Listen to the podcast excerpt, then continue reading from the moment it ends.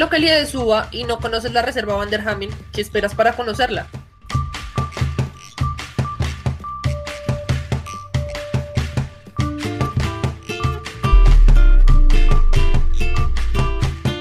Mi nombre es Catherine Villegas, soy estudiante de Ingeniería Ambiental de la Universidad de EXI, habitante de la localidad y amante de la naturaleza. Yo soy María Fernanda Delgado, soy estudiante de Ingeniería Ambiental de la Universidad de EXI. Me gusta la legislación ambiental y los animales. Hola, hola, soy Freddy Rodríguez, estudiante de la maravillosa carrera de Ingeniería Ambiental. En especial, me interesan temas como la biodiversidad y la contaminación.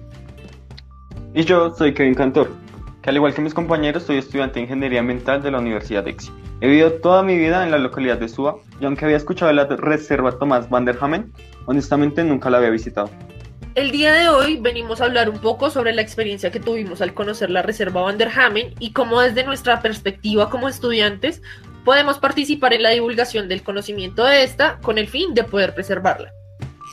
Ese es el origen de la reserva una fuerza que se podía Los ciudadanos tendrán que escoger y la cárcel decidirá si no quieren que se hagan esas vías y que Bogotá quede cada vez más bloqueada al norte. Por otra cosa, es una pelea por la vida.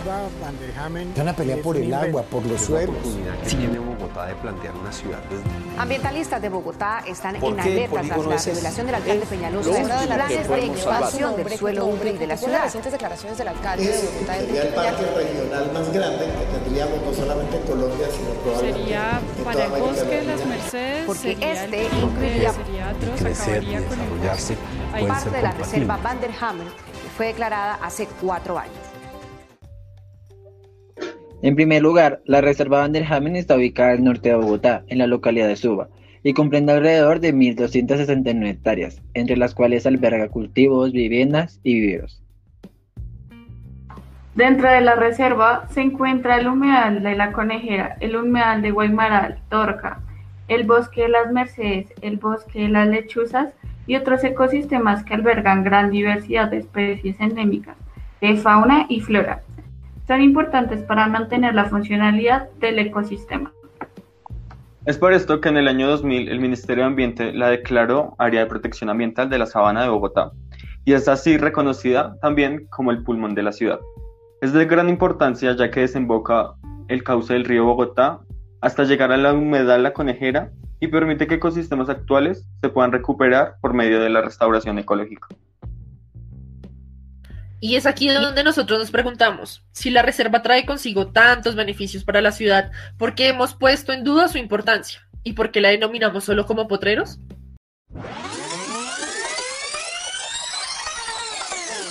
Con motivo de realización de un trabajo para ecología de la universidad, salimos un viernes por la tarde todos muy decididos a conocer la reserva. Ingenuos al pensar que apenas llegáramos al lugar encontraríamos una entrada en la cual existiese un letrero de bienvenida o una especie de mapa guía para realizar el recorrido. Pero pues no fue así. Estando allí, ¿saben qué fue lo que más me sorprendió? Que nadie en el sector tenía conocimiento de que vivían cerca de la reserva o incluso dentro de ella. Anduvimos varias horas buscando una entrada, pensando que la reserva iba a ser un lugar rodeado por naturaleza en su totalidad y varios animales. Pero no fue así. Lo que encontramos al llegar allá fue totalmente diferente a lo que teníamos en mente. A pesar de que dentro de la reserva existen espacios naturales como bosques y humedales, en su mayoría son espacios utilizados para cultivos, campos deportivos, colegios campestres y viviendas. Cuando estábamos perdidos y caminando por una carretera, nos dábamos cuenta que había un pequeño sector comercial, donde las fincas aledañas se podían suministrar, a lo que pensábamos que nos encontrábamos en un pueblo o una vereda. Recuerdo que caminábamos tanto que había sectores donde solo se podían ver potreros, lo que me hizo pensar en lo que decía el exalcalde Enrique Peñalosa cuando planteó construir viviendas y vías en la reserva.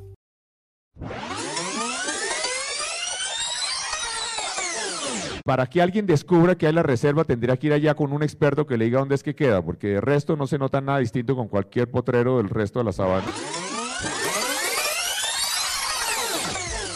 Sí, el escándalo en el que estuvo involucrado por comprar terrenos dentro de la reserva todo con el fin de extender la ciudad de forma desmedida.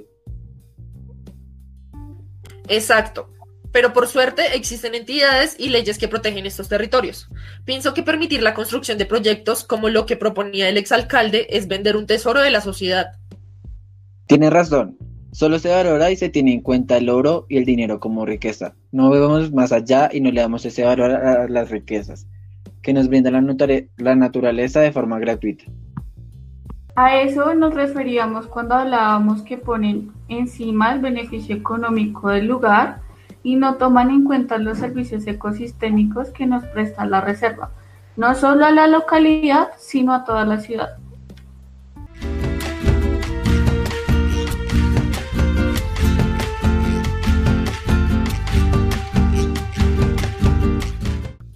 Tengo presente que ese día queríamos ir al bosque de las Mercedes, y mientras caminábamos busqué una ruta que nos llevara hasta allá. Aquí es donde la historia se pone un poco densa, porque entramos en una propiedad privada. Claro que a nuestra defensa no sabíamos que lo era. Lo más curioso es que alrededor de la finca se podía evidenciar el uso desmedido del suelo por la agricultura de monocultivos masivos, la deforestación y las actividades ganaderas. Ay, sí, recuerdo que vimos una pequeña ternera atada en una cerca. Espera, pero no te salgas del tema. Con respecto a lo que dijo Catherine, esto se relaciona con los objetivos de desarrollo sostenible, como el objetivo número 15 que hace referencia a la importancia de los ecosistemas terrestres y a la protección de estos mismos. Kevin, y no solo eso, sino también busca promover el uso sostenible de ecosistemas terrestres, luchar contra la desertificación, detener e invertir la degradación de las tierras y frenar la pérdida de diversidad biológica. Eso es lo más interesante, porque de esta manera se puede poner un alto a la transformación del territorio y porque se puede dar un plus de resiliencia, la cual es el proceso de restauración ecosistémico y protección a muchas especies endémicas que habitan allí. Tras haber realizado ese recorrido, hemos investigado más sobre esta reserva y afirmamos que allí hay gran variedad de especies, características de diferentes órdenes. Estás totalmente lo cierto, ya que encontramos especies de reptiles endémicas como la serpiente gortera y la serpiente sabanera.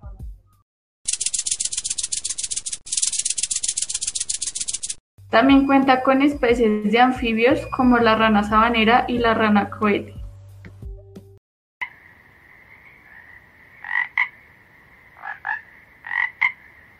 En el caso de los mamíferos, especies como faras, el cuate andino y especies endémicas como el ratón silvestre.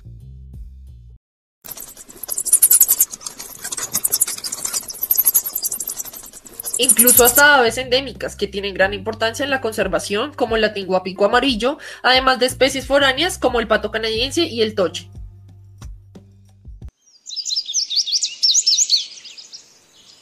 Las especies de flora se pueden encontrar desde grandes árboles como cedro de montaña y el aliso andino, hasta especies herbáceas utilizadas como hierbas medicinales por las abuelitas.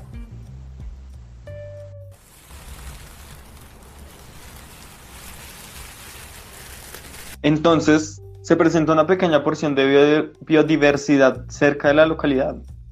Sí, exacto. Los habitantes de la localidad deberían de sentirse afortunados de poder tener esta clase de ecosistemas a solo unas cuadras de su casa. Pero eso se tiene que tener una apropiación del terreno para cuidar el pulmón de Bogotá. Claro, la falta de identidad del territorio es muy importante y claramente se evidencia en la reserva. También se observa en esta época de pandemia y cuarentena obligatoria por el COVID-19 que se han podido observar que en algunas partes del mundo e incluso en Colombia transitan algunos animales, los cuales anhelan las calles como si hubiéramos desaparecido. Pues de hecho, tienes toda la razón. Nosotros hemos invadido el territorio de los animales para beneficios propios. Así se pensaba hacer con la reserva. Lo que no sabemos es que al hacer esto nos arriesgamos a contagiarnos por enfermedades zoonóticas. Y lo vemos ahora con el COVID. Los cambios causados por la actual pandemia nos ha resaltado la importancia de tener un desarrollo sostenible en nuestra sociedad. Retomando un poco el tema anterior, eh, evidenció que las actividades humanas han dejado una gran huella negativa en la naturaleza, olvidando que de cierta manera esas consecuencias en un futuro nos van a afectar a nosotros, porque estamos y dependemos de ella. Estás en lo cierto, Kevin. La humanidad en ciertas ocasiones ve a los ecosistemas como, como lugares con beneficios económicos y producimos de verdad de manera desmedida su deterioro y cuando ya observamos sus consecuencias se comienza a dar la importancia. ¿Cuánta razón tienen compañeros? La humanidad debería tener en cuenta que dependemos en gran parte de todos los recursos que se obtienen de la naturaleza y también de la regulación de estas zonas que realizan en procesos del aire y en los suelos. Así es. Con relación a todo lo que han dicho, creo que es propio decir que creo que todos han leído la frase o la han escuchado. Si los árboles nos dieran wifi, todo el mundo plantaría un árbol. Lástima que solo nos dan oxígeno para respirar lo que nos deja mucho que decir y reflexionar, no solo hablando de la reserva, sino de también varios ecosistemas que se están viendo estas problemáticas. Y esto solo es un abrebocas de todo lo que tiene que ver con las reservas.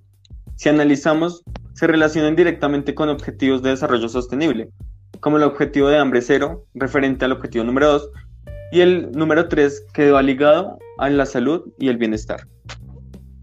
Claro, claro, que todo no es malo. La reserva poco a poco se va recuperando, como por ejemplo el bosque de las Mercedes, considerado como el primer núcleo que se ha podido restaurar.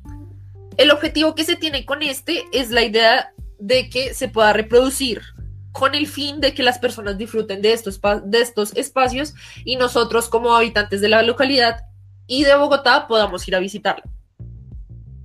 Estoy totalmente de acuerdo.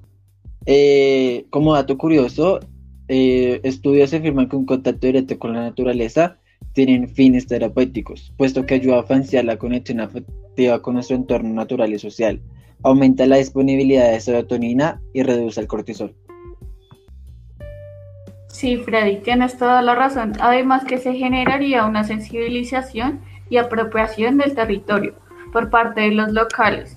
Permitiría visibilizar a estos ciudadanos a la protección de la reserva.